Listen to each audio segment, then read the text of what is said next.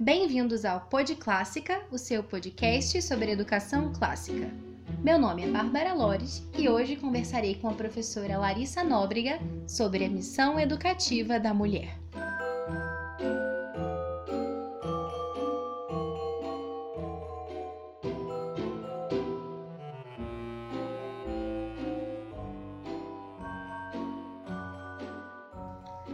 Bem, como vocês sabem, o Pod Clássica é um podcast sobre educação clássica. E as mulheres têm um papel muito especial na educação. Então, eu convidei a minha amiga Larissa Nóbrega para conversar um pouquinho com a gente sobre a missão educativa da mulher. O conteúdo dessa entrevista tá muito enriquecedor. É, realmente ela traz ideias muito interessantes para nossa própria formação e para que a gente redescubra a beleza desse nosso trabalho formativo.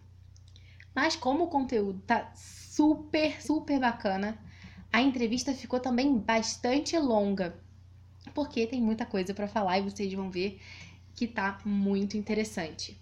Então a gente dividiu essa entrevista em duas partes. Hoje vocês vão ouvir a parte 1 e no próximo episódio a parte 2.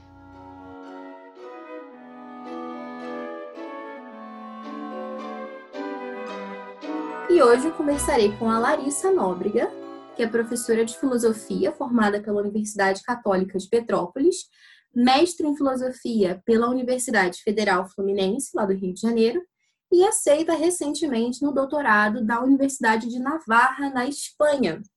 Ela estuda ética e antropologia filosófica e vai conversar um pouquinho com a gente hoje sobre a missão educativa da mulher. Olá, Larissa, tudo bem? Oi, Bárbara, tudo bem com você? Tudo certo? Tudo bem. Quero te agradecer por ter aceitado aqui o nosso convite. Senta-se em casa. Eu é... agradeço. Então, que bom. Então, vamos lá. Esse é um assunto bem legal que, que interessa muito, principalmente porque a maioria das pessoas que ouvem o Pod Clássica são mulheres. E quando são homens, geralmente tem uma mulher e que entenda melhor essa mulher ou querem ter uma mulher. E é bom que eles entendam bem como é que funciona né, esse ser tão complicado. Mas enfim. É, então, tá, né? Então, para que a gente possa conversar sobre esse tema de hoje, que é a missão educativa da mulher, primeiro a gente precisa entender quem ela é, né? Quem é esse serzinho? Quem é a mulher? E aí, Larissa, quem é?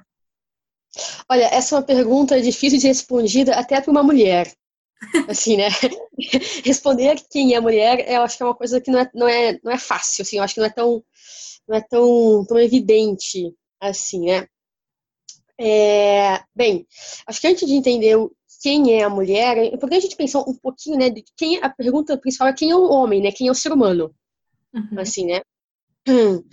E eu estava lendo o livro do Julián Marias, é, A Mulher no Século XX, né? E nesse livro, é, é interessante que ele fala assim, né? Que ele, ele faz a pergunta, né, afinal de contas, quem é a mulher? E ele fala, bem, é, o ser humano, né, o homem, ele é um animal que vive a vida humana. Né? E fala, beleza, ok. E a mulher, né? A mulher é, é, o, é, o, é o humano, né, que vive uma vida feminina. Aí ele entra nessas questões sobre as peculiaridades da feminilidade, né? Afinal de contas, né? Quem é, é a mulher? Aí, o importante entender isso, né? Que o que diferencia é, o, o ser humano, né, dos outros, dos outros animais, não é uma questão somente biológica, não é uma questão é, que ele fala, né, psico, psicofísica e etc. Né? O que diferencia o ser humano dos outros animais é a vida, né? O tipo de vida que é vivida e que é uma vida tipicamente, especificamente humana, né? E o que que tem nessa vida que as, as outras é, existências não têm? Né? É essa, essa racionalidade né, que está presente na nossa, na nossa vida, mas mais do que, né, na verdade, mais não, né, por conta dessa racionalidade, tem essa dupla relação né, entre as minhas escolhas né, e a, a estrutura na qual eu estou inserida. O que, que, que tá querendo dizer com isso? Né? Vamos, vamos simplificar isso, né? Que a vida humana, a vida típica humana, né, é esse, esse diálogo, esse intercâmbio, essa harmonia né, entre as circunstâncias na, nas quais eu estou inserida e as escolhas que eu vou fazendo dentro dessas circunstâncias. Né? É isso que nos diferencia é, dos outros seres, né? porque os outros são somente circunstâncias. Nós somos essas escolhas também. Né? É, e a mulher? Né? A mulher ela está inserida numa circunstância própria, que é a circunstância própria da mulher. Né? Então, para a gente entender isso, é importante a gente entender que a condição humana ela é uma condição sexuada. Né? Então, existe a estrutura, a instalação masculina e a, e a estrutura né, e a instalação feminina. Né? Isso vai diferenciar a forma como nós, como nós estamos no mundo, como nós enxergamos o mundo e como isso, como isso nos afeta também, como esse estar no mundo nos afeta. Então, afinal, né, quem é a mulher, né? A mulher é aquele é o, é o humano que vive de um jeito peculiar, né, com os traços que eu vou dizer, é, os traços específicos da mulher, né, que fazem com que ela tenha uma vida própria, né, um modo de ser próprio. Assim, né? Então, entra corpo, entre a relação com o próprio corpo, entre a, a, a importância que a afetividade tem, né, entre a relação com o homem e outras outras características mais, assim. Ok? Isso que você falou também, me lembrei um pouco daquilo que Ortega y Gasset falava, né, de que eu sou eu e a minha circunstância. É, então, como isso né, impacta, né? Então, é bem interessante. E, ao mesmo tempo, é, para algumas pessoas, acaba que pode soar curioso isso, né? Da gente falar é, em um modo de ser feminino, em um humano que vive ali uma vida feminina, ou a gente falar em uma missão própria da mulher, algo que seja exclusivo dela, exclusivamente feminino. E nessa nossa sociedade atual, principalmente, né, muito se fala na chamada igualdade de gênero, né? Porque a todo custo a gente tem que tornar as mulheres iguais aos homens. E com isso acaba que a sociedade vai perdendo essa capacidade de enxergar as diferenças, né? Do que é o modo de ser feminino, o que é o modo de ser masculino. Então, quais seriam, assim, né, é, essas principais diferenças entre esses dois modos de ser, né, do homem e da mulher? Então, é, isso é, é, bem interessante, assim, porque de fato hoje tá, tá, tão confuso isso, né? Tá tão misturado, né? Parece que é que é uma ofensa a mulher dizer que ela é diferente do homem. Mas quando, quando, quando se diz que é diferente, não está fazendo um juízo de valor, de valor, dizendo que um é superior e o outro é inferior. Está dizendo que são modos de vida, modos de vivência, modos de existência diferentes e, e porque são diferentes, é, tem que ter alguma coisa em comum. É, a, a, a, constatação da diferença, ela parte de uma de uma de um princípio de, de semelhança. Né? Não é totalmente diferente, não é totalmente é, desigual, mas tem um elemento de diferença, um elemento de semelhança também, né? E por perceber a diferença, né, faz valorizar o que cada um tem de próprio. Mas, é, de novo, né, eu volto pro, pro Julian Marias, né, que esse livro aí é bem enriquecedor, né, ele faz umas considerações que para mim foram totalmente novidades, assim, coisas que eu nunca tinha ouvido ninguém falar, assim, né, e que são, assim, um, um oásis de, de racionalidade, de sanidade, de sensatez é, no nosso, nos nossos dias. Bem, algumas coisas, assim, já são um pouco mais mais faladas, né, outras são um pouco mais, mais novas, assim, né, então, uma coisa que é, que é bem interessante, que às vezes não fica tão evidente assim, eu acho que o primeiro traço importante para ver assim, né, as peculiaridades da mulher é a interioridade feminina. Né? O mundo da mulher é o mundo interior. Né? O Julian fala, né, a mulher ela mora dentro dela mesma. Né? Nós temos uma capacidade de, de vida interior, de vida íntima, né? de, de pensar, né? nós, nós estamos sempre muito atentos aos sentimentos, ao que se passa dentro. Então, nosso mundo é um mundo interno. Assim, né? É, isso isso é, é, é bem interessante, assim, porque faz com que, né, uma outra consequência disso, é que o nível de exigência da mulher né, em relação a si mesma, em relação aos outros, seja muito grande né? Então, assim, a, mulher, ao mesmo tempo que ela tem esse traço de suavidade, de delicadeza, de entrega, de generosidade, se ela é consciência da sua, se ela é consciente da sua interioridade, ela tende a ser exigente, né? Que é um, é um amor exigente, né? Que não deixa de ser amor, né? E que consegue puxar a si mesma, né? E aos que estão ao seu redor para cima, né? Porque ela vive dentro, então ela pensa, né, ela rumina as coisas também. Um outro traço é, muito, muito interessante da mulher é, é essa ideia assim que a, a, mulher, o Julian ele, tem essa percepção assim, né, de que a mulher, a vida feminina, ela está associada a um tipo de, de sossego, né, uma certa um estar sempre, né? Uma, uma, presença que ele fala, né? Que ao mesmo tempo é sutil e é forte, né? Então ele fala, né? Tanto, isso se reflete é, no, na, na, inclusive na, na, própria no próprio tipo de vestimenta da mulher, né? Que ele fala assim que lembra tendas, né? Os vestidos, os véus, essas coisas assim, né? Que a própria da mulher estar, acolher, né? Ser, ser esse aconchego, assim, né? É muito bonita a forma como ele fala, né? Isso é, isso é uma coisa que, que, às vezes a gente percebe, a gente não, não para para pensar exatamente o que, que, é isso, né? O que, que, que, a mulher tem né, de, de acolhedor, assim, né?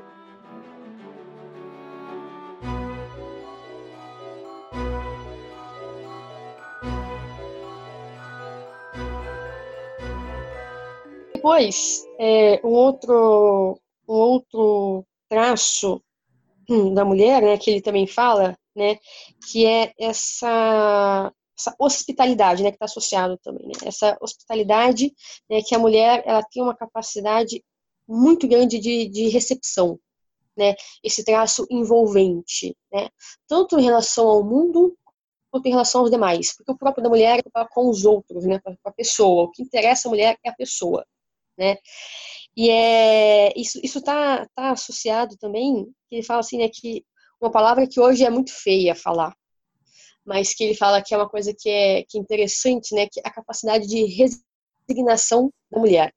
Não resignação não no sentido de passividade, né, de comodismo, de, de inatividade. Ele fala, não, não, a resignação ela é uma coisa ativa. O que, que ele fala? O que ele entende por resignação? É essa capacidade de aceitar a realidade como ela é. E ela fala assim, a mulher ela consegue isso mais do que o homem. Porque a mulher tem uma capacidade de se adaptar muito maior do que o homem. Essa é capacidade de, de adaptação, né? Então, a, a resignação tem a ver com o seu aspecto de hospitalidade, né? porque a mulher ela consegue receber os outros, acolher os outros, ela está mais aberta à realidade, ao mundo como ela é, e ela consegue lidar melhor com este mundo né? e com os outros também né? Não, não, não é a ideia não é dizer que a, mulher, que a mulher é melhor do que o homem, nem que o homem é, mulher, é melhor que a mulher, mas a mulher tem traços que são mais característicos, né? Isso são tendências. Como o Julian fala, com quantas exceções que se quiser ter. Né? e essa, essas tendências vão estar mais mais aguçadas, mais, mais correspondidas em determinadas épocas. Né? É importante levar em conta o aspecto cultural também, que não é determinante, mas, é influ mas influencia bastante. Né? Então, pode ser que a mulher, em determinadas épocas, esteja mais consciente da sua estrutura, pode ser que em determinadas épocas esteja menos consciente. As, as tendências estão aí, podem ser vivenciadas ou não. É interessante também, né, que como, como a mulher tem essa capacidade de, de, de adaptação, né, ela tem uma capacidade de antecipação muito grande. Então, o que, que o Julian fala? Né? O mundo em que nós estamos é um mundo predominantemente masculino. né, as estruturas são masculinas, né, o modo de, de viver e de operar é predominantemente masculino. Ora, a mulher tem o seu mundo próprio, que é o um mundo predominantemente feminino. Então, ela tem que se adaptar a esse mundo. Quando, quando alguém está num ambiente em que não é o seu, ela precisa, desenvolver, precisa se desenvolver né, e já se antecipar para o que vai acontecer. Então, essa ideia né, de que a mulher sabe o que o homem vai fazer, né, que a mulher ela conhece o homem, né, fala né, que pra, para as mulheres os homens são sempre, sempre previsíveis. né? é, é, é, assim, ele, ele vê nisso, né, porque a mulher por estar nesse mundo masculino, ela já precisa, já está habituada a se antecipar, a prever como os homens vão agir, né? Como esse mundo vai vai vai se vai ser conduzido, né? Ela já vai se antecipando assim, né? Então ela consegue se, se enquadrar com mais facilidade, né? Na, nessas realidades é, tipicamente masculinas, assim, né?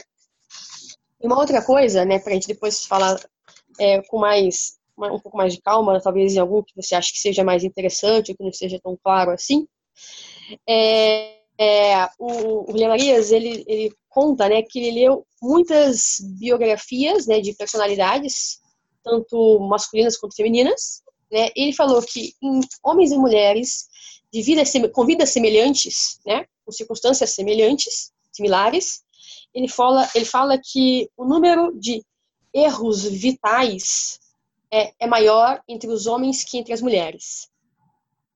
Ele fala assim, as mulheres elas, elas tendem a acertar mais na vida. Né? Aqueles erros crassos que acabam com a vida de uma, de uma pessoa, assim, são comumente é, cometidos por homens. Assim, né? A diferença não é tão grande, mas existe uma, uma grande diferença. Né? Então ele fala, por que isso, né? Por causa da capacidade de antecipação da mulher, por causa do nível de exigência da mulher, né? Como a mulher vive dentro dela mesma, ela tem um, um, nível, ele fala, né, que ela tem um nível de moralidade muito elevado. De novo, com quantas exceções quiser colocar nessa regra, né?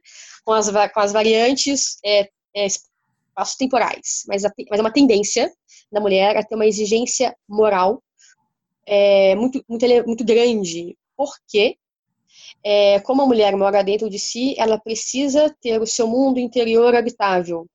Então, se ela, ela não consegue conviver com ela mesma, se vendo numa situação é, moralmente comprometida ou complicada, então fala assim, é, então a mulher elas são mais exigentes. Isso vai ter consequências também, né? Então, é, todas as, todas as grandes coisas têm os seus riscos, né? Grandes poderes trazem grandes responsabilidades, né? Então não, não, são tudo flores, né?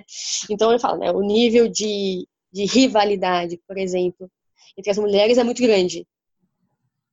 Né? O nível de competição entre as mulheres é muito grande, né? E fala, né? E uma mulher que não consegue habitar nela mesma, ela por uma questão de compensação vive no mundo exterior, né? Então tende a futilidade, a mesquinharias, etc, que também é uma, uma coisa bem complicada, assim, né? Então é, são traços assim da, da condição da mulher né, que fazem que, que de fato, você vê que ela é diferente do homem, assim, né, não é nem superior, né, isso, isso da, do nível de exigência não torna a mulher superior ao homem, né, hipótese alguma, né, mas que complementa, né, tá cada vez mais, é, isso fica ficando mais claro, né, dessa relação de complementaridade, né, entre o homem e a mulher, né, os homens têm uma capacidade maior para algumas coisas e a mulher tem capacidade maiores para outras, então os dois se complementam né, e se ajudam. Não, achei muito legal isso. Comentando um pouco, assim, de forma geral, isso que você estava dizendo, quando você começou a falar sobre essa característica da mulher, né, de que ela vive no mundo dela, né, tem uma vida interior mais é, marcada, assim, nesse sentido, é, eu lembro daquela famosa história, né, da, que a mulher tá lá, né, enfim, pensando em mil coisas, né? Como sempre, a mulher está sempre pensando em alguma coisa. Exatamente. Tá com uma cara de nada. E a mulher fala: O que, que você está pensando? Aí fala: Nada. Aí ela: Mas como assim nada? Você tem que estar tá pensando em alguma coisa. É impossível estar pensando em nada. Mas de fato, eles conseguem isso, de alguma forma eles conseguem. Precisa ser um homem para saber, mas de alguma forma eles conseguem, a gente tem que acreditar. É, enfim, é, e também isso que você estava falando, né, de das mulheres que às vezes acabam é, cedendo a uma vida mais fútil, é, porque não conseguem é, tolerar a sua própria interioridade se estão numa situação é, que não atende aquele padrão de exigência moral é, né, das mulheres. Né? Isso é interessante, porque a gente vê muitas mulheres que são superficiais, né, ficam ali na superficialidade, e aí a gente vê por quê que elas são superficiais, porque elas não conseguem aprofundar, não conseguem entrar nelas mesmas, porque ali elas veem que tá errado, né? Tem um cheiro ruim, elas não querem ficar sentindo aquele cheiro, então vão para fora, para fora de si mesmas, não querem ficar pensando muito naquilo, né? Porque tá ruim. É... E aí você estava falando sobre essas diferenças, né, entre os homens e as mulheres, e é incrível, né, que hoje em dia, né, nessa ânsia de igualar tudo, a gente acaba perdendo aquilo que é próprio de cada um. E que bom que a gente é diferente, que bom que os homens são diferentes das mulheres, porque se todo mundo fosse igual, se tudo fosse igual nessa vida, seria muito chato, né? Tudo igualzinho. Imagina uma rua que tudo tivesse as mesmas cores, o chão da mesma cor das casas, da mesma cor das árvores. Né? A gente mal consegue enxergar nada né? no meio daquela falta de, de contraste, né? Por que, que uma pintura é bonita? É, porque tem muitas cores e essas cores contrastam entre si, né? Diferente de uma parede lisa, branca, né? Sem graça, né? Diferente de uma pintura que, que realmente consiga compor ali as cores de uma forma interessante, criando imagens e figuras, enfim. E, e as mulheres precisam entender isso, né? De que ela não tem que se masculinizar para ser feliz, né? Embora esse mundo que a gente vive tenha essas características que você falou que são mais masculinas, assim, né? Meio que, assim, acredito que talvez a, é, o mundo interior, né? A casa tenha uma cara mais feminina, né? Nesse paralelo, né? De exterior e interior, é, a, mesma coisa que o mundo interior é mais próprio é, dentro desse contexto que a gente está discutindo das características femininas e as coisas externas, né? A mesma coisa tem esse paralelo, né? Da casa e a rua, né? Entre aspas. E a gente tem que entender que a gente não tem que se masculinizar para ser felizes, né? Embora o mundo tenha essas características.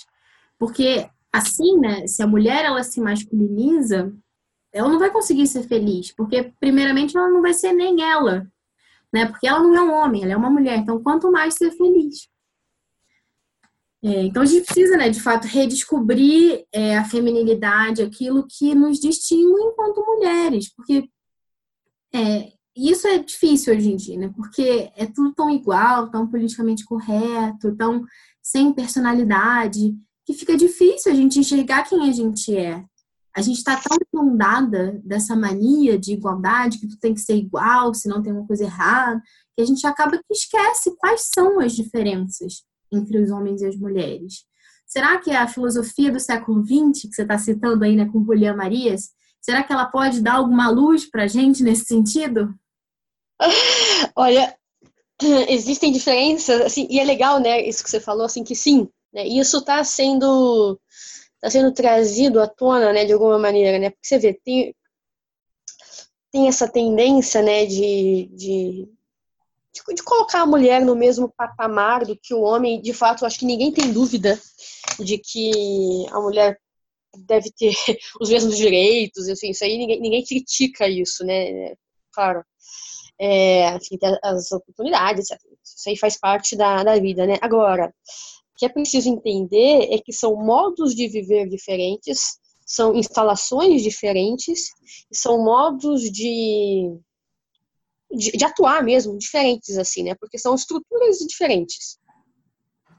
Então, claro, existem sim diferenças é, gritantes né, entre o homem e a mulher, né, e querer ocultar abafar né, ou anular essas diferenças, né? Você está tá, tá se ferindo não somente a masculinidade quanto a feminilidade, quanto a própria humanidade. Né? O William Marias fala que uma mulher que perde a sua feminilidade, ela não está se masculinizando, ela está se desumanizando. Em relação ao homem é a mesma coisa.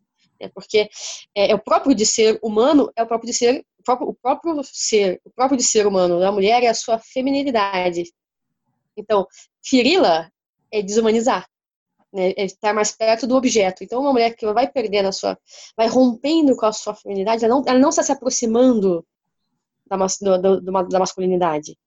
Ela está se afastando da humanidade né, e se tornando mais próxima de um objeto, né, de uma coisa. Então, isso é um pouco forte, mas que é verdade, né? Porque quem negar essas peculiaridades é, fica uma coisa meio, meio complicada, né? Fica, fica no, no, meio do caminho, assim, né? Uma coisa um pouco, uma realidade um pouco caricata também, né? Então, isso, né? Porque é próprio da condição humana, né? A condição sexuada. Então, homem ou mulher, cada um com as suas riquezas próprias. Então, alguns traços, assim, que o, que o Julián Marias fala, que são bem interessantes, né? Um, que é, que é curioso, né? Que se, se lê a primeira vez que eu li, eu falei, hum, aí quando eu falo para as pessoas, as pessoas ficam, nossa, mas eu sempre imaginei que fosse o contrário. Ele fala que, que a mulher, ela é muito mais atenta ao permanente, enquanto o homem é mais atento ao passageiro. Fala, não, é o contrário. Né? As mulheres querem saber da, das fofocas, das últimas notícias, os homens estão lá sempre trabalhando ao mesmo tempo, etc. Né? A, não, eu fala, concordo com ele. Eu não tinha esse contrário, não. eu também, eu, também não, eu não consigo não concordar com ele. né? Mas, o que ele está querendo dizer com isso? Claro, de novo, é, isso é importante afirmar que isso é uma tendência, né? Porque as pessoas, quando a gente faz esse tipo de afirmação, as pessoas falam, não, mas é que não é todo mundo, mas é óbvio que não é todo mundo, nem tudo que se diz é para todos, né? é uma tendência. Por que, está falando dessa tendência, essa atenção permanente, né? Porque como a mulher está mais atenta é, ao ser humano e ao seu mundo interior, né? Esse é o critério de validade, né, de importância. Então, a mulher tira a sua hierarquia de valores a partir da, sua, da, da permanência das coisas, né, de acordo com a sua interioridade. Enquanto os homens estão atentos ao mundo exterior, né, e esse mundo exterior é o mundo da materialidade e das mudanças, né, a, a importância que ele dá é para essas coisas que acontecem do lado de fora. Então, um exemplo que eu acho que é engraçado é quando homem e mulher leem uma notícia de jornal ou ouvem uma notícia no telejornal. Comentários da mulher é, em relação às pessoas. Sabe, uma notícia é, de, um, de um assassinato brutal, por exemplo. Né? A mulher vai falar: nossa, como esse sujeito teve coragem de fazer isso, como é que vão ficar, ficar os familiares, e ela vai em coisas muito mais profundas, né, em relação às pessoas, né? enquanto o homem, quando ele ouve, ele fala da, da lei, da justiça, e das medidas, etc, são coisas mais passageiras, assim, né?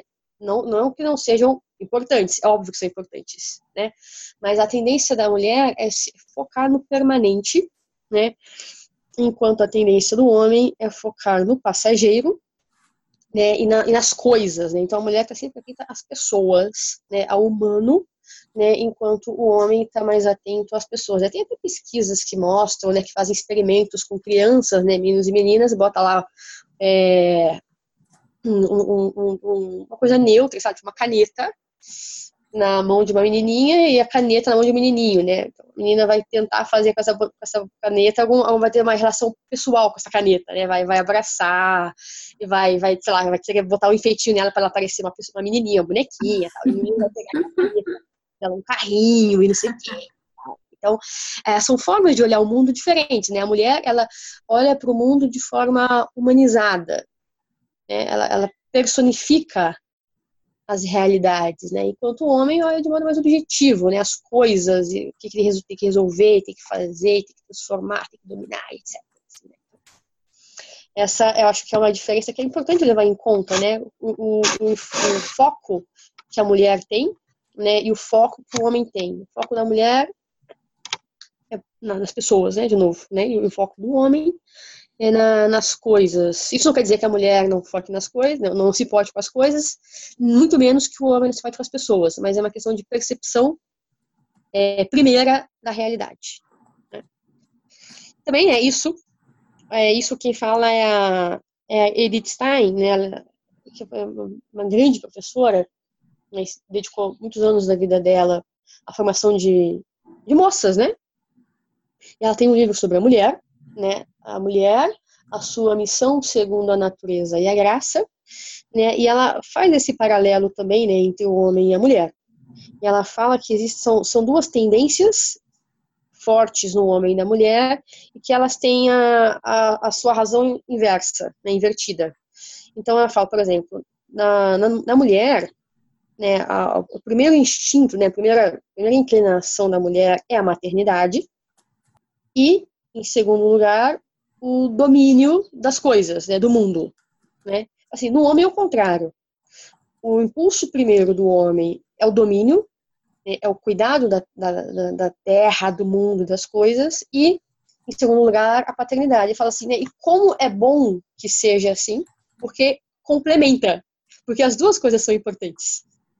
Né? Então, mas se os dois dessem prioridade para a mesma coisa, a outra realidade ficaria cuidada. Então, como cada um dá uma realidade, dá, atenção à realidade, né, o outro complementa. Então, assim, essa diferença, na verdade, ela, é ela é o que permite o equilíbrio de forças. Que são forças diferentes. Não, não é, é eu vou falar sobre isso, né, que é, não é que a mulher seja o sexo frágil, nada disso, né? A mulher tem uma força absurda, só que a força dela não é física, né? Então são tipos de forças diferentes que se equilibram, né? Enfim, não, não, não dá para anular esse tipo de, de coisa.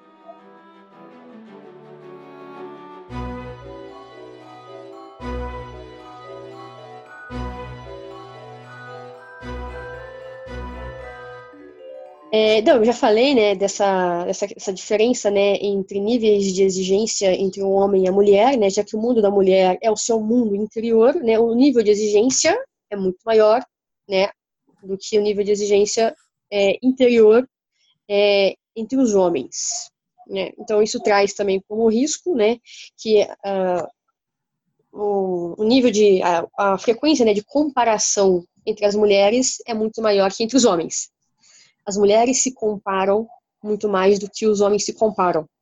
Né? E essa comparação ela é muito cruel. Por quê? Né? É, os homens, quando, quando fazem comparações, eles fazem comparações em relação a coisas. A carreira, a casa, ao carro do sujeito, até, até a esposa do sujeito, né, o salário dele, né? Enquanto a mulher, quando faz comparações, ela pode até comparar o cabelo, a unha, etc. Mas a, comparação que a mulher tende a fazer é a comparação entre pessoas. Mulher, uma mulher, ela compara a vida dela com a vida da outra. Isso é muito mais cruel, porque o cara pode até conseguir o carro do outro, o salário do outro, a carreira do outro, ele pode trabalhar e conseguir aquilo. Agora, uma mulher nunca vai ter a vida da outra mulher. Né? Então, isso tende. Oi? Desculpa. Que é um problema da inveja nesse sentido, né? Exatamente o que está anotado aqui. É que isso tende é um risco, né? O nível de inveja e de frustração aumenta muito. Então você vê, é, isso de fato né, é uma coisa muito complicada, porque aí você vai depois abrir espaço para depressão, que de fato é uma coisa muito, é, muito frequente entre as mulheres, é, as frustrações, é, a autoestima, né? A mulher, é, tem pesquisas que mostram isso, né? Que a autoestima da mulher ela é menor que a autoestima entre, entre os homens, né? Então, embora, embora as pesquisas também mostrem entre estudantes que o rendimento das meninas é, é maior do que o rendimento dos meninos, né? Mas tem esse problema de autoestima. E talvez esteja ligado a isso, né? Porque o nível de comparação é muito mais complicado, porque está comparando coisas impossíveis de, de, conseguir. Uma outra coisa que é, que é interessante é essa relação que a mulher tem com o próprio corpo que ela é muito mais intensa do que com os homens. Né? A mulher, ela habita no seu corpo inteiro. Né? A relação com o próprio corpo é muito mais íntima na mulher do que no homem. Né? Então a mulher, e claro, né? Então a mulher é tudo na mulher, é to, todo o corpo de uma mulher está sempre apontando para sua feminilidade. Né? Então, enquanto que no homem, é, assim, tá, tá, tá mudando para sua masculinidade também, mas é uma coisa que não é, não é tão evidente. Assim, é, é como se eles estivessem mais, fossem menos humanos, entende a, a, a, comparação? Assim, né? Tudo, tudo na mulher, todo o corpo da mulher é feminino. assim, né? A sua feminilidade está em, em tudo, em tudo, né? E é, então tudo que acontece, na, tudo que acontece no corpo de uma mulher afeta muito mais a sua alma do que acontece com os homens, por exemplo. Né? Então, é, a, tá com uns quilinhos a mais já, des, já desestabiliza uma mulher com muito mais facilidade do que o homem. Né? Embora a mulher também, pela sua força interior, ela tem uma capacidade de suportar as questões do corpo com mais força do que os homens. Ela já está mais consciente das suas limitações. A mulher sente dores mensalmente, as mulheres sofrem para conservar a sua beleza. Então, as mulheres veem nisso um certo valor, né? faz parte da vida. Uhum.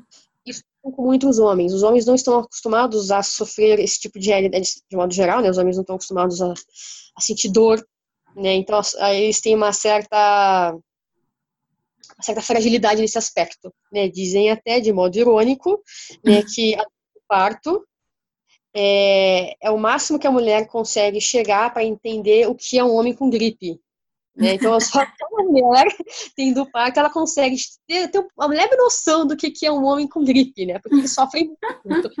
Tem estrutura para sofrer esse tipo de coisa, né? enquanto a mulher já está um pouco mais acostumada é, com isso, assim, né? Então, a mulher, está presente, né? A mulher, ela habita no seu corpo, né? É, depois, uma outra coisa é que a mulher ela tende a ter uma visão holística, está na moda falar isso, né? Holística, né? Visão holística. Mas é uma visão de fato do todo, né? A mulher tá, tá com um problema, ela vai ver todas as, as consequências, as nuances e não sei o quê. Né? Então ela, tem, ela ter a visão do todo, né? Ela olha para a pessoa, ela olha para tudo da pessoa. É, enquanto que o homem tende a ser mais pontual, né? Mais específico. Né? Então, é, é, muito mais fácil um homem ser um muito, muito, muito especialista em alguma coisa. Isso, essa, esse nível de especialização é muito mais comum entre os homens, né? Porque eles são assim. De fato, os homens têm uma capacidade de, de foco e concentração maior que as mulheres, né? porque eles conseguem é, focar e se especializar, e enquanto que a mulher está atenta a mil coisas ao mesmo tempo, né? Está pensando em diversos aspectos, diversas coisas que às vezes podem dificultar um pouco essa, essa especialização, assim, né? Então, e eu acho que uma das coisas mais interessantes também é como ah, o homem e a mulher lidam com o coração, né? A afetividade, ela é muito mais intensa na mulher do que no homem. Né? Então, a afetividade, ela tem um peso muito maior nas mulheres do que nos homens. Então, você pega tá? eu olho para meus alunos adolescentes. Né? No dia anterior à prova, dois tiveram uma, um casal de namorados, eles tiveram uma briga séria, quase terminaram. Aí, aí no dia da prova, o, o, nível acadêmico dos dois é igual. Assim, né? É, tipo assim, os dois têm o mesmo nível, né? Um nível similar. Mas a menina não consegue se concentrar, não consegue fazer as coisas tem, acaba tendo um desempenho menor, porque, ela, porque a sua afetividade é muito mais intensa, né? Enquanto o homem consegue ser um pouco mais objetivo, né? consegue naquele momento né, separar por gavetas, né? Então tem a gaveta do relacionamento, tem a gaveta da prova, então agora eu preciso guardar o meu coração aqui nessa gavetinha e depois se acabar a prova eu volto. então a mulher é mais difícil, a mulher não consegue, né? A mulher diz que a mulher é um emaranhado, né? de coisas que não tem como separar, assim, né? Então a vida, a vida afetiva da mulher, ela está presente em todas as coisas que ela faz, né? Então isso é é uma, coisa, é uma, é uma riqueza muito grande né, e que traz o seu risco também. Né? Não quer dizer que os homens sejam frios, nem têm coração, mas eles têm, eles têm uma, uma habilidade maior para separar as coisas quando, precisa ser, quando precisam ser separadas. Né? Ou pelo menos não, não se deixar afetar tanto é, pela, pelas coisas assim, né? Depois, é, isso, né, que o homem, ele, uma coisa que o William Marias fala, né, voltando para aquela questão da, da, das coisas e né, das pessoas, né, o homem está sempre preocupado em fazer coisas e resolver coisas, em promover e dominar, né? E a mulher, né, o que a mulher fala, né? O que, que a mulher faz? Né? A mulher faz a si mesma. o projeto primeiro de uma mulher é fazer-se a si mesma. Né? E ela vai fazendo as coisas e vai se fazendo, né? O homem também, né? Mas ele, ele, a mulher, ela se faz fazendo coisas e o homem faz coisas fazendo a si mesmo. Né? A ordem de, de, de assim, é a mesma coisa no final, mas a, ordem de prioridade é inversa. Né? Enfim, tem várias outras coisas, mas eu acho que essas são as diferenças mais mais se você falar a questão de, de, biologia, né, que isso aí todo mundo já está um pouco mais habituado, assim, né, mas eu acho que essas considerações que o Julia Maria faz são bem interessantes, assim, né, então... Não, muito legal isso. É, é tanta coisa, né, e é interessante como a gente vai se identificando, né, conforme a gente vai ouvindo. É, mas, assim, de forma geral, sobre isso tudo que você falou agora, algumas coisas me chamaram mais atenção. É, primeiro, essa parte que você falou sobre o homem é, focando naquilo que é passageiro, é, enquanto a mulher é, tem uma atenção mais voltada para o permanente. Né? Eu ontem ou hoje, não sei, eu vi um vídeo no YouTube, no YouTube não, no Facebook, que, nossa, eu achei muito legal, assim, nesse sentido, porque a gente falava justamente isso, né? Você estava comentando que isso é complementar, né? Que é importante também que tenha alguém focando no passageiro. É, porque se tem a possibilidade de pensar no permanente, né? Porque é possível, né? Porque é, esse vídeo era o seguinte: é, alguém filmou com um celular a cena, né? Tinha um rapaz num restaurante, fast food, alguma coisa, pedindo comida. E aí era um vídeo americano. E aí ele perguntava se tinha desconto para militares no estabelecimento.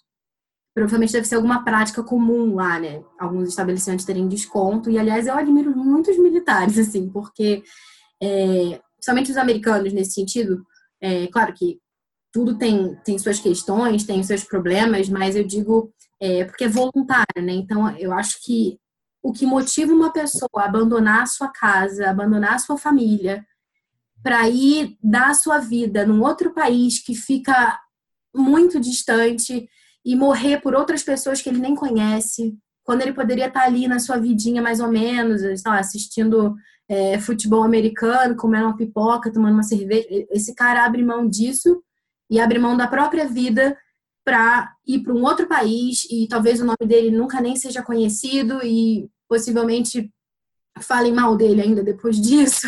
Enfim, então isso eu acho uma, uma coisa interessante. E aí esse vídeo era o seguinte: ele chegava, perguntava se tinha desconto para militar, e aí surgia é, ali no meio do restaurante uma outra pessoa, uma mulher, é, e ela ia falar: Nossa, que absurdo, né?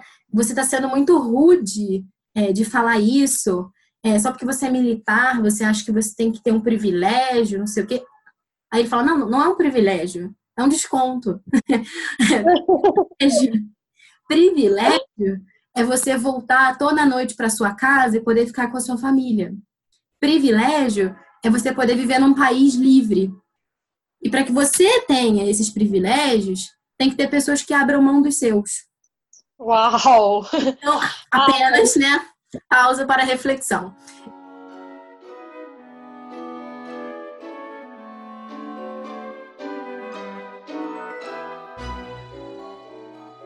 E, e aí surge outra mulher, né? Porque né, tem que dar uma valorizada né, também né, na gente, e vem e, e paga a, o lanche dele. Oferece, assim. Legal. Então, aí tem um desfecho bacana. então, mas é muito legal isso. E, é, e outra coisa que você estava falando também sobre essa questão da, da comparação, né, das mulheres e tudo. É, então, grande parte das pessoas que ouvem o Pod Clássica, é, que é um podcast sobre educação clássica, né, estão preocupados com a educação. E hoje em dia está muito é, em voga, né, a gente criar conta no Instagram para compartilhar dica de educação, atividade que fez com os filhos, não sei o quê. E aí você abre o Instagram para ficar pegando ideia dos outros também, né? Porque você vai, pô, deu certo nessa casa, então pode ser que dê certo aqui também, enfim. E a gente vai pegando ideias e entrando em contato com as pessoas e cria uma rede bacana, mas ao mesmo tempo eu acho que também tem esse problema é, da comparação, né?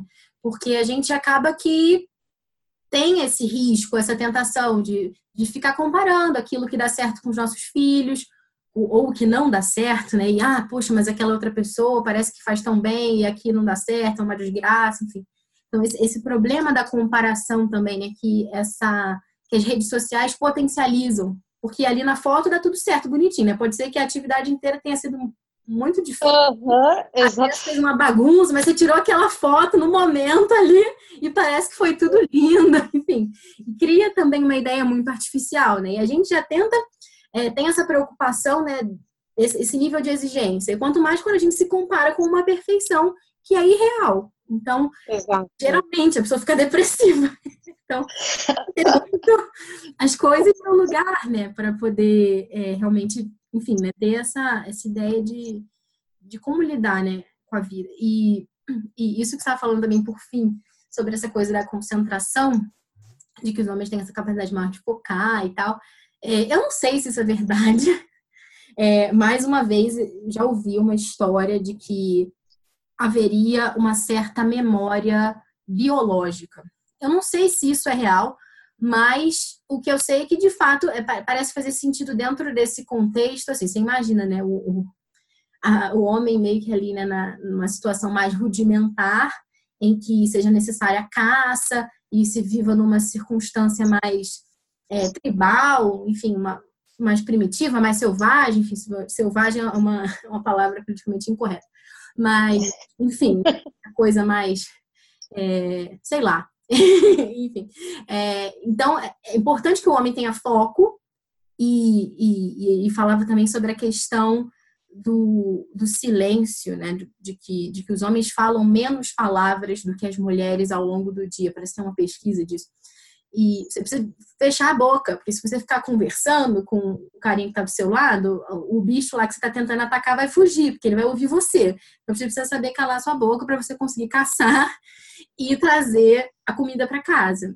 E ao mesmo tempo, as mulheres que estão lá em casa, elas têm que ter uma atenção é, em várias coisas ao mesmo tempo, né? Porque é, tem os bichos que rondam ali perto da casa, ela tem que estar atenta, tem a moça que está falando um negócio aqui do seu lado, tem as crianças que estão ali mexendo na planta venenosa, que não pode deixar o menino comer é, o bicho que está andando no chão, enfim, tem que pensar, e ao mesmo tempo tem que pensar no, no, no cara que vai trazer a caça e o que, que a gente vai preparar a casa, como é que vai ser a comida, então tem que é, pensar em várias coisas ao mesmo tempo e, e, falar muitas coisas ao mesmo tempo também, né? então é, isso tudo teria é, alguma relação com essa é, capacidade extremamente grande de comunicação das mulheres e também de, de fazer várias coisas ao mesmo tempo, né, nesse sentido.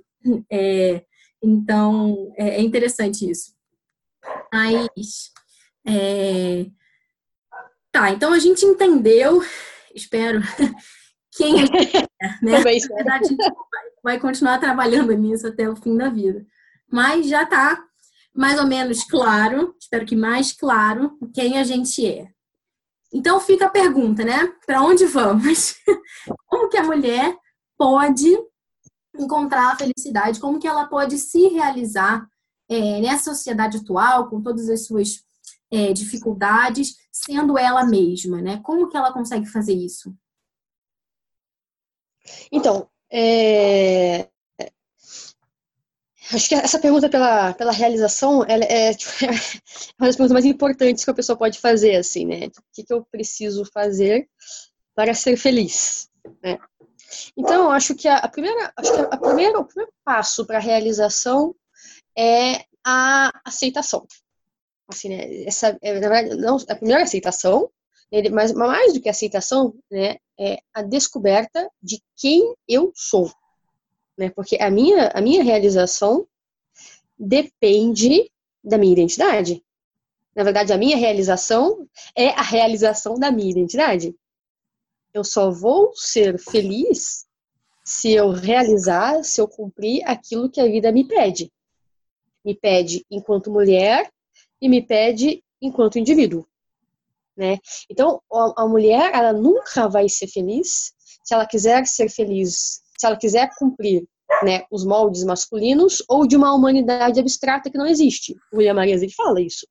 Não existe o ser humano enquanto ser humano. Existe o homem ou mulher. Né? Então, querer levar isso para o âmbito de abstração é pedir para se frustrar. Né?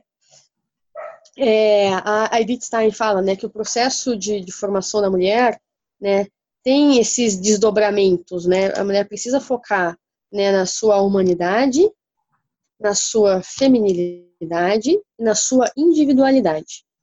Né? Então, o que, que eu preciso fazer para me realizar? Primeiro, descobrir é, o que é ser mulher, que eu acho que esse podcast está ajudando bastante nisso, descobrir né, as peculiaridades da mulher, né, e potencializar, vivificar isso e assumi-lo individualmente na minha vida, na minha circunstância. Uhum. É, aquele torna-te quem tu és. Né? Então, eu acho que o grande, existe uma, uma grande tendência das mulheres hoje, das mulheres hoje se frustrarem porque elas estão simplesmente imitando os moldes masculino, masculinos e trazendo para a vida da mulher um parâmetro que não é o próprio, que não é da mulher, é o próprio do homem. Né? Então, esse negócio né, de, da, da inserção da mulher no, no, âmbito profissional, na vida acadêmica, gente, isso aí é muito importante. Isso aí é, é realmente uma coisa muito rica. Né? Então, isso aí é muito legal. Só que qual é o grande problema? É que a mulher está querendo fazer as coisas que os homens fazem como os homens fazem. E vão ficar no meio do caminho. Então, o que, que o Julián Marias fala? A mulher, ela, a mulher que quer e que pode entrar no mercado de trabalho, ela deve entrar no mercado de trabalho como mulher e não como homem. Então, ele fala assim, qual é, qual, que, as mulheres estão fazendo? Estão entrando no, no, na, na, empresa, no mercado de trabalho de modo geral, e deixando a sua feminilidade do lado de fora como aquele guarda-chuva. Não vão se realizar. Não vão, não vão. Né? Então, é assumir as coisas, viver aquilo que a vida pede para fazer, o que eu quero fazer, enquanto mulher, como mulher. Né? Então, trazer para o mundo né, a minha feminilidade, né, e, e, e, de modo pessoal, individual. Cada uma tem, a, tem o seu modo de viver, né? Então, acho que é isso que as pessoas precisam entender, né? Então, é, o Julián Marias, ele, ele fala, né, que um dos grandes, né, a, a falácia, a falácia do feminismo, né, foi que que constataram é, diferenças é, objetivas entre homens e mulheres, né, tipo, no, no, profissional, que de fato negar isso também é um pouco estúpido, né, que existia é, uma certa resistência à, à, entrada da mulher no âmbito profissional, etc. Mas qual foi, qual foi o grande problema? O problema foi que quiseram adequar as mulheres aos homens. Então, eu falo assim, você tem... As mulheres começaram a exigir para si os mesmos direitos que os homens têm. E você baixou o nível. Fala assim, onde isso aí é uma falácia, porque qual seria onde o, feminismo seria feminismo autêntico se as mulheres começassem a exigir, a exigir dos homens o que é exigido das mulheres? Aí você traria o, o, o parâmetro seria feminino e não masculino, porque o parâmetro continua sendo homem. As mulheres continuam se moldando é, pelos homens querem os mesmos direitos que eles têm. Mas, olha, para haver direito tem que ter deveres também. Então, qual, qual seria, a, a, se, as, se as mulheres fossem espertas, o que, que elas exigiriam? Que fosse cobrado dos homens as mesmas coisas que são cobradas das mulheres. Ou seja, em vez de tirar a mulher de casa para o trabalho, por que não inverte a ordem e exige do homem a presença em casa também, por exemplo? Né? Se, enfim, questões morais, etc. Então, o que ele está falando, é, eu acho que a mulher é, precisa tomar consciência né, da, sua, da sua feminilidade, né, descobrir o que é próprio dela e realizar, sabe? Sem medo, sem, sem vergonha, sabe? Sem, sem o que, ah, as pessoas vão dizer, vão falar e tal, assumir isso, né? Então, se, se o meu desejo é ser mãe, meu, eu, eu vou ser mãe, entendeu? Não importa o que, entre a sociedade vai dizer. É, as pessoas hoje se frustram muito porque elas têm medo do que os outros vão dizer. Então, pronto, acabou, né? Quem vai ser feliz é você, cada um vai pensar conta da sua própria vida. Né? Então, acho que isso é uma coisa muito importante, né? Essa coragem. As, as mulheres, elas têm uma grande capacidade de, de se entregarem a projetos. Só que um dos obstáculos dessa entrega aos projetos é o mesmo que os outros vão falar. Né? Então precisa cuidar muito disso, assim, né? Que eu vejo muitas pessoas se frustrando é, por não terem coragem de seguir o que elas veem como importante. Assim. Então, acho que a realização da mulher passa por essa tomada de consciência da própria identidade, né, e de assumir isso na sua própria vida, né, e reconhecer. Então, se eu quero ter uma vida profissional, sei que, legal, beleza, né, mas não esquecer da feminilidade, né, não esquecer que é uma mulher e fazer aquilo como mulher, né. Então, se eu quero ficar em casa e cuidar dos meus filhos, cuidar do meu esposo, né, potencializar isso ao máximo, né, porque eu acho que a realização está aí, né, não importa muito, não tem, não tem uma fórmula, tem que trabalhar ou tem que ficar em casa, tem que ser mulher onde se está. Assim, né? são, são, são vidas diferentes, são escolhas, são vidas diferentes, escolhas diferentes, circunstâncias diferentes, né? Então, tudo que fizer, né, se faça como mulher, né, levando em conta as suas peculiaridades. Assim. Esse é, é o primeiro passo, assim, para a realização. Há algum tempo também eu li alguma coisa sobre Edith Stein, é, aquilo que ela falava sobre essa questão é, da vocação da mulher.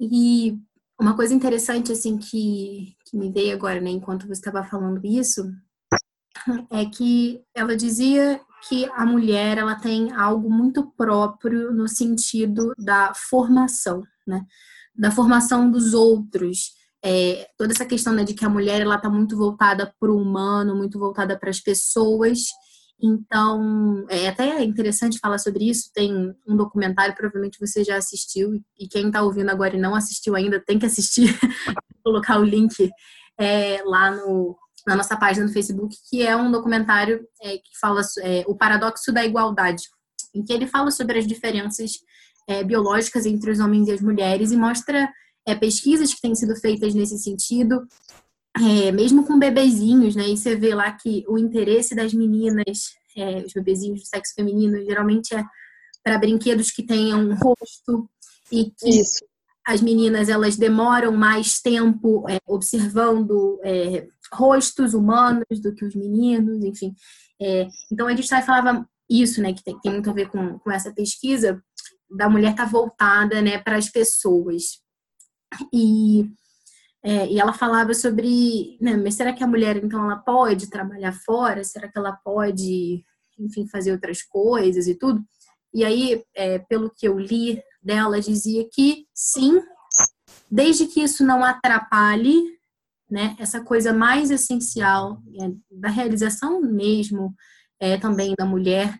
É, no caso, por exemplo, uma mulher que seja mãe, né, desde que esse trabalho externo não atrapalhe é, a formação dos filhos dela, né, que é algo que ela está sendo chamada a fazer, por mais que ela possa trabalhar também na formação de outras pessoas, como professora, ou, não sei, no cuidado é, com outros seres humanos, como enfermeira, até esse documentário fala, explora um pouco essa questão, né, porque ele foi é, feito num país em que, enfim, é um dos campeões aí, né, da, da igualdade de gênero, e por incrível que pareça, nesse país existem pouquíssimos homens enfermeiros e pouquíssimas mulheres engenheiras. Então ele começa a entender, né, se todo mundo é igual, né, se aqui tem brinquedo igual para menina e menina, é, se a menina brinca de carrinho e o menino brinca de boneca, por que, que os meninos não querem ser enfermeiros? Por que, que as meninas não querem ser engenheiras aqui? Então, ele começa a pesquisar sobre isso, né, sobre esse grande paradoxo da igualdade, e vai chegando a essas respostas que estão bem alinhadas aí com essa discussão que a gente tem tido até agora, né, das diferenças, né, entre o ser masculino, o ser feminino, a complementaridade. É, então, é isso que eu acho bastante interessante, né, a gente já falado é, sobre esse tema específico, né, da, da missão educativa da mulher. É, mas o que, que, será que distingue, né? Se você comentasse um pouco sobre isso, sobre essa essa missão da mulher, né, enquanto educadora, é, e também o que, que distingue essa missão é, da missão educativa do homem. Né? Afinal, os homens eles também têm ali o seu papel muito importante na educação é, dos filhos ou como formadores, né, pensando na sociedade ou pensando em professores, enfim. É, o próprio Julian Marias, se a gente falar, ele é homem, né? E está formando a gente nesse momento e os ouvintes, né, com essas contribuições dele. É, isso é legal, né? embora ele seja do século XX, uma vez eu vi uma citação que falava isso, né? que o importante não é a gente viver para sempre, mas é, produzir alguma coisa que o faça. Então, é, isso, escrever uma coisa que, que perdura e que está é, ecoando agora. Né? É, então, isso, queria que você comentasse um pouco sobre isso, sobre essa diferença é, da missão educativa da mulher e do homem, né? Será que só as mulheres são responsáveis pela missão de educar? E também falar um pouco mais sobre essa, é, essa missão dela enquanto educadora, enquanto formadora.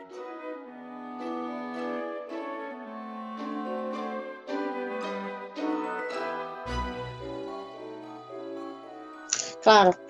É, o, o, voltando né, para o Julian, ele fala né, que a mulher tem é, exatamente, né, a Edith fala isso no, no, livro dela, né, que enquanto educadora, né, enquanto formadora, né, e ela percebe né, que a mulher tem sim essa, essa, essa pegada mais de formação, né, você falou das profissões mais mais próprias das mulheres, né, de, de cuidado dos outros, né, de, de, de enfermeira, de professora, né, sobretudo professora primária, essas coisas assim.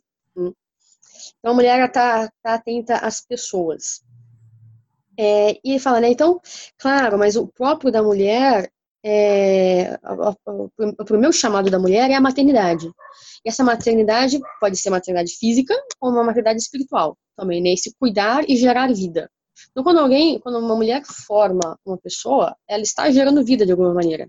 Então, a mulher, ela precisa é, dessa maternidade. Ela precisa exercer a sua maternidade, senão, de alguma maneira, senão ela vai se frustrar. Aliás, só um apêndice aqui, antes da gente continuar, para quem não conhece Edith Stein, né, já que a gente está falando de maternidade espiritual, ela foi né, uma grande filósofa, mas é, ela era judia e se converteu ao cristianismo e entrou para o Carmelo, foi religiosa carmelita, ou seja, não foi mãe, propriamente no sentido biológico, é da palavra, mas foi mãe no sentido espiritual e depois foi morta num, num campo de concentração nazista. Então, se você não conhece esta mulher, você precisa conhecê-la. É, precisa.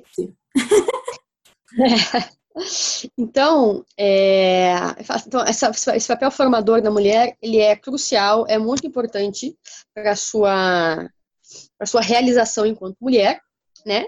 E, e, o que o Julian fala, né, ele fala assim, olha, observando as gerações, né, observando as histórias, as épocas históricas, ele fala assim, a mulher, ela tem um papel muito importante na formação da sociedade.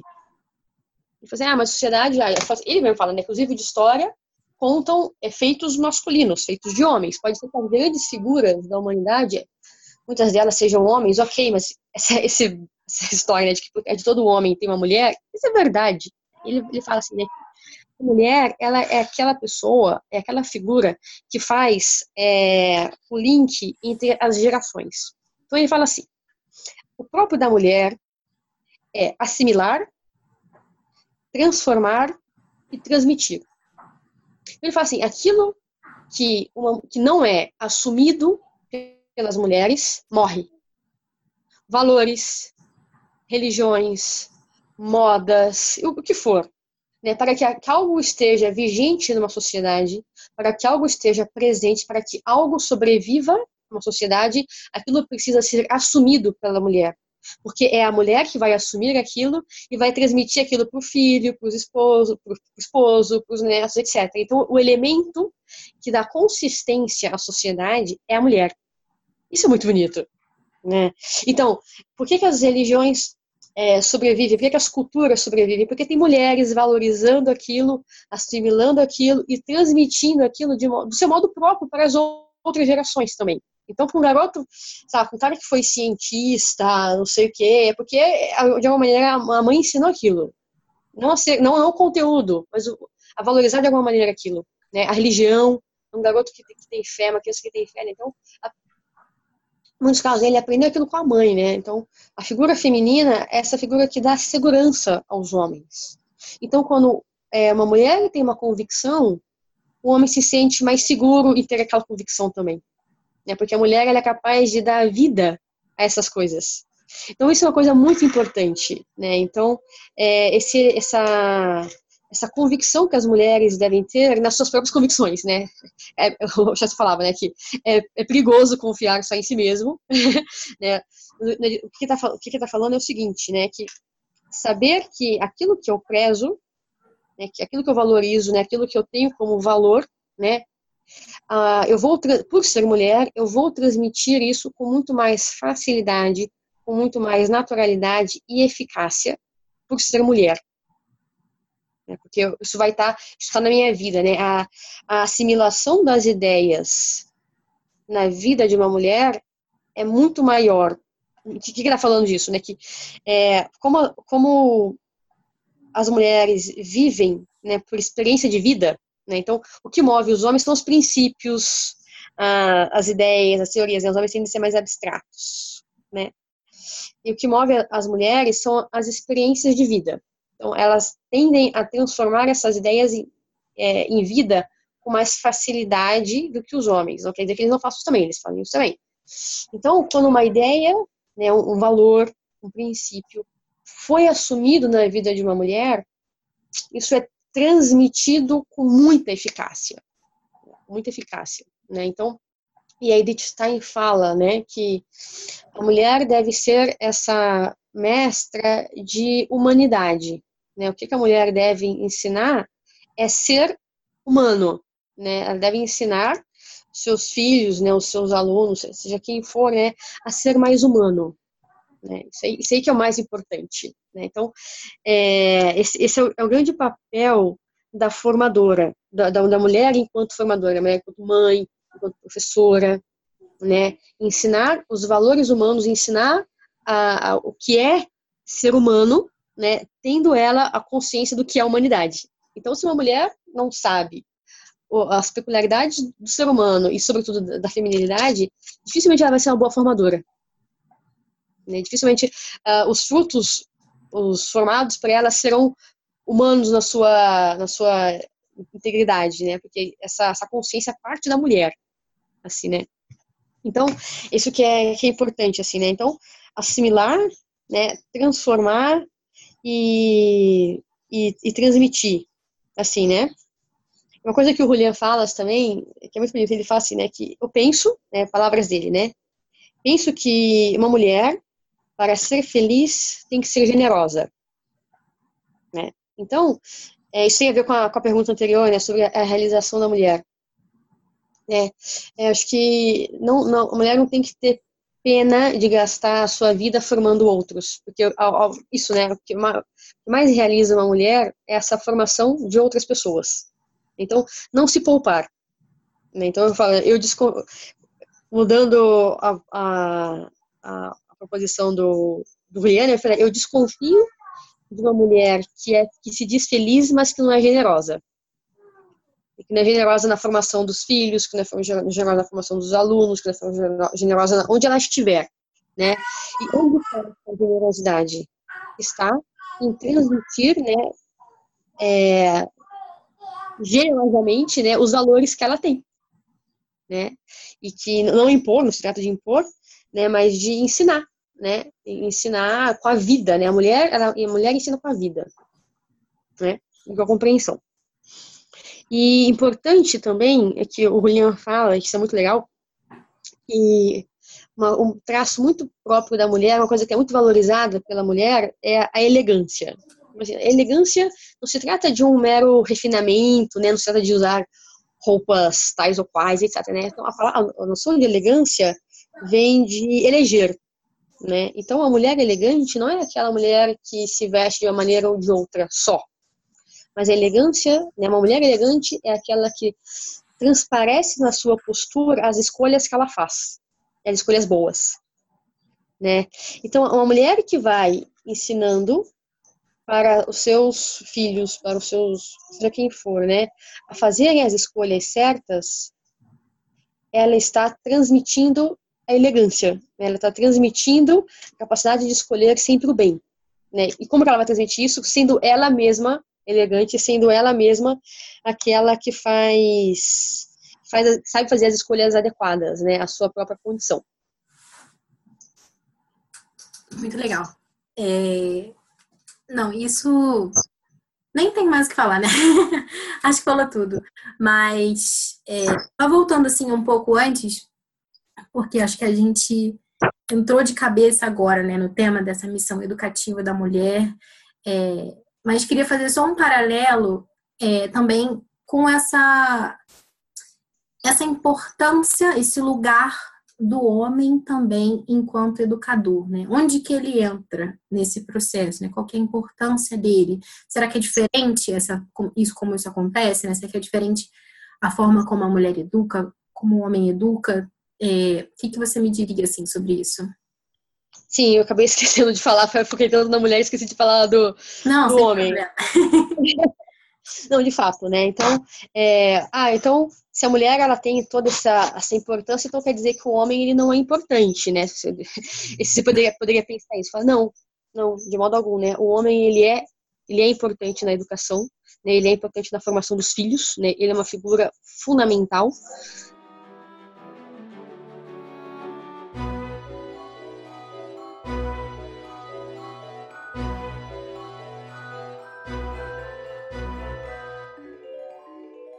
infelizmente, encerramos aqui a primeira parte dessa entrevista que tá demais, né? Bom, eu espero que vocês tenham gostado e que estejam tão animados quanto eu para a próxima parte da entrevista. Sigam o Pod Clássica no Instagram, curtam a nossa página no Facebook. Vocês podem deixar suas dúvidas, que a Larissa pode responder lá na nossa página do Facebook.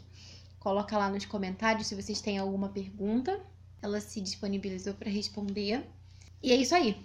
Apoie o Pod Clássica, ajuda a gente para que a gente consiga levar esse projeto para frente. Acesse lá apoia.se barra podclássica.